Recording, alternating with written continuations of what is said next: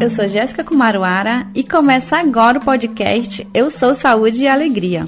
Aqui, toda quarta-feira, às 10 horas, a gente vai conhecer as histórias das pessoas que foram impactadas pelo projeto Saúde e Alegria, uma iniciativa civil sem fins lucrativos que atua desde 1987 na Amazônia brasileira o PSA promove e apoia processos participativos de desenvolvimento comunitário integrado e sustentável. E é por muita gente das próprias comunidades e de outras regiões da Amazônia que hoje o Saúde e Alegria é feito. Essa terceira temporada tem seis episódios e nesse nosso primeiro episódio vocês vão conhecer o Djalma Lima, agente comunitário e liderança na comunidade de Suruacá. A gente já apresenta mais do Djalma, mas antes, um convite. Se você não quer perder nenhum dos nossos episódios, clique em seguir ou assinar se estiver ouvindo esse programa no Spotify ou em qualquer outro aplicativo de podcast. Quer saber mais do projeto?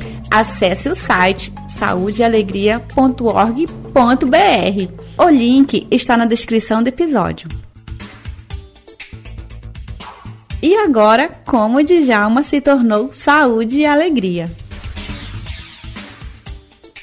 No final de 1986, o agente comunitário de saúde, Djalma Lima, viu a equipe do projeto Saúde e Alegria chegar de barco à comunidade de Suruacá.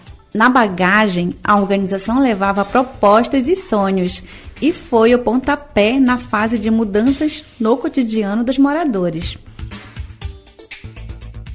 Ele participou no início das ações do Saúde e Alegria como monitor de saúde, grupo de voluntários criado pelo projeto. Uma experiência pioneira de capacitação de agentes das próprias comunidades para cuidados com a saúde, muito antes de existir o que conhecemos hoje como Programa de Agentes Comunitários de Saúde, ACS do SUS. Conheci o PSA em final de 86. É, me lembro do Romildo e Pimentinho, um deles, e Dr. Eugênio. E subiram na comunidade perguntando se aqui queria uma organização que trabalhava com saúde, com educação, com agricultura. Então fizemos uma reunião e a comunidade aceitou o projeto Saúde e Alegria. E desde lá eu conheço o PSA. A partir daquele momento, os moradores começaram a ter acesso às ações do PSA, organização que promove desde a década de 80 processos participativos de desenvolvimento comunitário integrado e sustentável em comunidades ribeirinhas tradicionais e indígenas de Santarém, Belterra, Aveiro e Juruti. Participante na vida da comunidade desde 1984, quando passou a morar em Suruacá, Djalma Lima não só viu os projetos chegarem, como também arregaçou as mangas para integrar nas equipes do PSA. A motivação foi fazer chegar os serviços básicos e melhorar a saúde dos comunitários. Na época, então, quando a gente entrou com Saúde e Alegria, a proposta do Saúde e Alegria, eu gostei me senti assim com uma obrigação de ter mais ação para mim, mais motivação. Então eu passei para a questão de promotores, que na época eram promotores. Então a gente começou a entrar no processo desse de palestras, oficinas, oficinas. Então foi uma época assim que a gente começou a trabalhar bastante e eu senti assim que, que mexeu com a comunidade geral. Que quando a Saúde e Alegria chegava, a comunidade se envolvia mesmo, né? porque a gente sentia que era um projeto bem importante para a comunidade. A mudança para a comunidade foi desafiadora. O agente de saúde saiu do centro da cidade sem experiência sobre o modo de vida dentro da Resex e, no começo, enfrentou dificuldades na garantia do sustento familiar. A economia vinha apenas da produção de farinha e muitas vezes ver o vazio na mesa deixava o coração apertado. No entanto, isso não desanimou o recém-chegado morador. Djalma foi entre tantos outros moradores da Resex capacitados pelo projeto Saúde e Alegria para atender aqueles que buscavam os serviços Os trabalhos também foram voltados à produção familiar e aos frutos que a terra dava, implementando ações assertivas para melhoramento das culturas semeadas. Algumas lembranças da época são marcantes, como a quantidade de pessoas fumando e à noite revelando os cigarros acesos em meio à escuridão.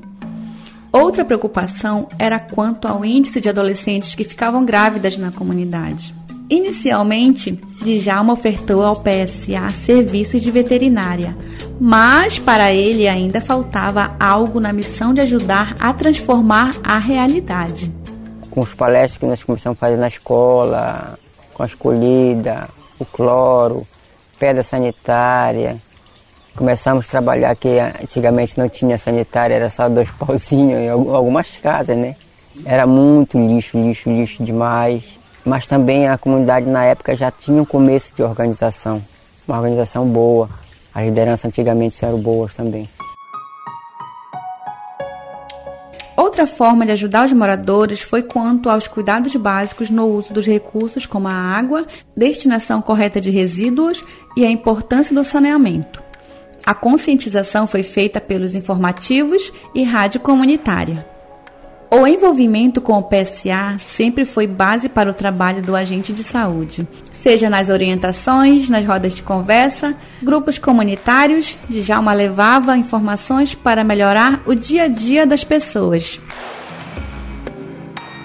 Então, para a gente alavancar nessa parte, nós começamos também a fazer a parte de produção de rádio, né, jornal, escrito na mão, então tudo isso mexeu com a gente e, e também ajudou a, na organização. Tendo como referência o médico sanitarista Eugênio Canavino, o ACS recebeu treinamento teórico e prático, capacitações, além de participar de oficinas em diversas áreas. O conhecimento não ficou para ele, foi compartilhado para outros moradores. Uma coisa assim tão importante que eu, que eu, que eu jamais esquecerei assim que o Dr. Eugênio deixou o nome dele assim como, como uma referência para a gente, né?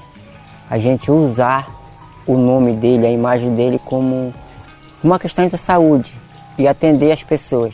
Bom, o PSA contribuiu com a minha formação através de capacitações, oficinas, treinamentos é, como teoria e como prática, que é coisa assim, que me interessou também porque não tinha só teoria, tinha prática. Aí nós fizemos, nós fazia vacina na teoria, fazia na prática. Então eu me senti assim importante porque um monte de gente ensinando a gente, né? Quem foi beneficiar de tudo isso foi a própria comunidade, que teve essas capacitações, que teve essas orientações. A gente se capacitou para a liderança também. Isso foi fundamental. Em 2003, houve a implantação do primeiro telecentro de inclusão digital dentro da Resex. A construção do prédio e o acesso à internet foram feitos pelos moradores de Suruacá. As mãos que já ajudaram a aplicar vacinas, a administrar remédios e a arar a terra também são responsáveis pela confecção de artesanatos. A voz que narrou os jogos esportivos nas comunidades também já fez ecoar informações educativas, inclusivas e participativas no rádio. Como uma árvore de frutos abundantes, Djalma segue trabalhando para fortalecer ainda mais a comunidade e suas pautas. Tem várias iniciativas, por exemplo, tendo palhaço, tendo rádio, participei de rádio, foi narrador esportivo, foi comunicador também né, nos programas, em televisão, em rádio.